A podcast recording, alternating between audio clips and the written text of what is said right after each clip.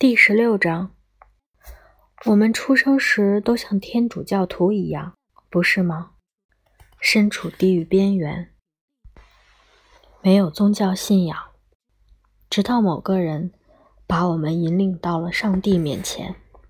在那次见面之后，对我们大多数人来说，故事就结束了。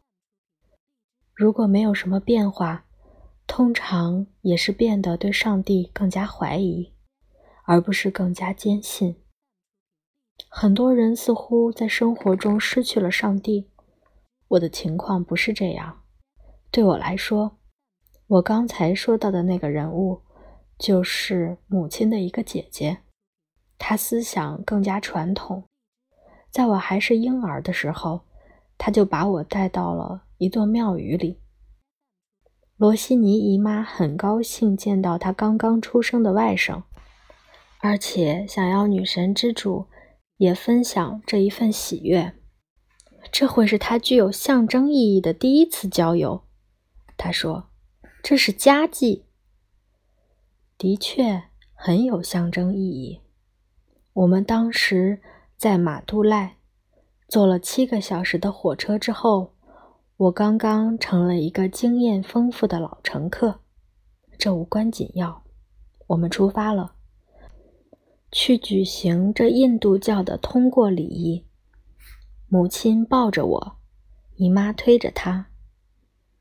对第一次参观庙宇，我并没有记忆，但是烟草的某种气味，光和影的某种变换，某种火焰。某种鲜亮的色彩，这个地方某种令人动情的神秘的东西，一定在我心中留下了印象。一粒只有芥子那么大的宗教的升华的种子，在我心里种下了，并且开始发芽。从那天开始，它从未停止过生长。我成了一个印度教徒。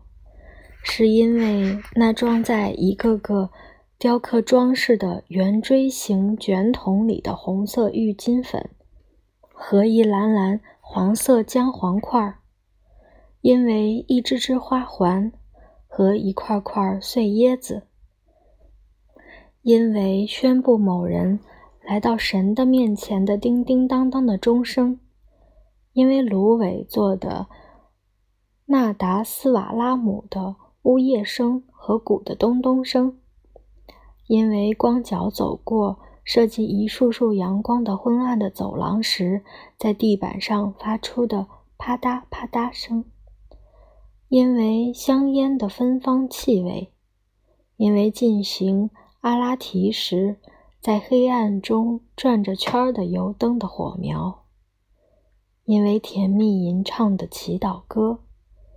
因为四周站着的起神赐福的大象，因为述说着有声有色故事的彩色鲜艳的壁画，因为人们额头上用不同的方式写着一个词——信仰。甚至在了解这些意义和目的之前，我就已经忠实于这些感觉印象了。在我的心里，要求我这么做的。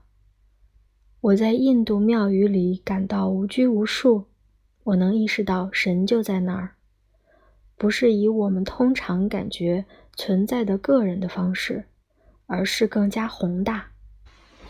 当我现在看见庙宇圣所的像，那神之所在的时候，我的心还是会停跳一下。我的确是在一个神圣的宇宙子宫里，一切都从那里出生的。我看见它的核心，这是我极大的幸运。我的双手自然地合在一起，虔诚的膜拜。我渴望得到惠赐，那献给神之后，又作为神圣的款待返还给我们的甜蜜的供物。我的手掌。需要感受神圣的火焰的热量，我把这热量的赐福放在眼睛上和额头上，但是宗教不仅仅是礼仪和仪式，还有礼仪和仪式所象征的意义。在这一点上，我也是一个印度教徒。宇宙通过印度教徒的眼睛对我产生了意义，还有梵天，世界的灵魂，用经线和纬线在上面织成存在之布的支撑框架，布上有各种空间和时间的装饰，还有至尊非人格梵天，没有质量，不可理解，不可描述，不可企及。我们用可怜的语言。为他缝制一套外衣，一体、真理、统一、绝对、最高实在、存在基础，努力想让衣服合身，但是至尊非人格梵天总是撑破线缝，我们说不出话来。但是还有至尊人格梵天，它有质量，这套外衣。也和他的身。现在我们称他为湿婆、克利须那、萨克蒂、象头神。我们可以通过部分的理解它去接近它。我们可以识别某些特征：仁爱、慈悲，令人惊恐。我们还能感受到我们和他之间的联系。在轻轻地吸引着我们。至尊人格梵天，在我们有限的感觉面前体现的梵天，是不仅通过神，而且通过人、动物、树木、一捧泥土表现出来的梵天。因为一切都有神的踪迹。生命的真理在于梵天与自我。也就是我们心中的精神力量，你可以称之为灵魂的东西，并没有什么不同。个人的灵魂向世界灵魂接近，就像一口井向地下水位靠近。支撑着思想和语言之外的宇宙的，和我们内心挣扎着表达的，是同样的东西。无限之中的有限。有限之中的无限。如果你问我梵天和自我之间究竟是如何联系的，我会说，就像圣父、圣子、圣灵之间的联系一样，是神秘的。但是有一件事很清楚：自我努力了解梵天，努力与绝对相结合，并且在今生踏上朝圣的旅程。在这个旅程中，出生和死亡，再次出生又再次死亡，一次又一次，直到他终于摆脱了将他囚禁于下面的外壳。通往自由的道路有无数条，但是沿途的堤岸都是一样的，那是结魔之岸，在那里。行为的不同决定了我们每个人自由账目是计入贷方还是进入界方。这就是印度教，它存在于神圣外壳里。我一辈子都是印度教徒，心里有了印度教的观念。我看见了自己在宇宙中的位置，但是我们不应该拘泥于字面了解。愿上天降祸于原教旨主义者和拘泥于字面解释的人吧。这使我想起了克里须那是牧牛人时的一个故事。每天夜晚，他都会邀请几男女工和他一起在森林里跳舞。他们来了，他们跳起舞来。夜色深沉，他们中间的火堆呼呼地燃烧着。火焰噼啪作响，音乐的节奏变得越来越快。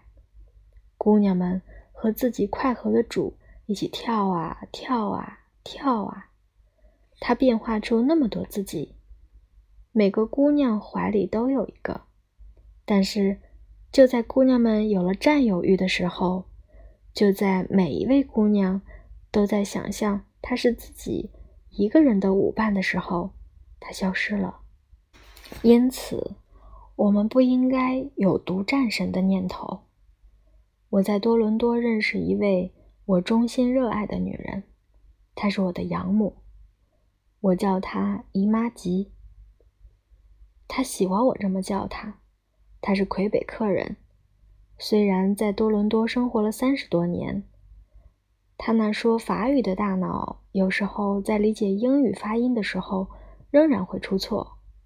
因此，当她第一次听到克利绪纳派教徒的时候，他没听准，他听到的是不留须发的基督教徒。多年来，他一直以为克里绪纳派教徒。就是不留须发的基督教徒。我纠正他的时候，告诉他，其实他错的不那么严重。就他们爱的能力而言，印度教徒的确是不留须发的基督教徒。正如他们认为神存在于一切事物之中的观点而言，穆斯林就是留须的印度教徒。而他们对于上帝的忠诚而言，基督教徒就是戴帽子的穆斯林。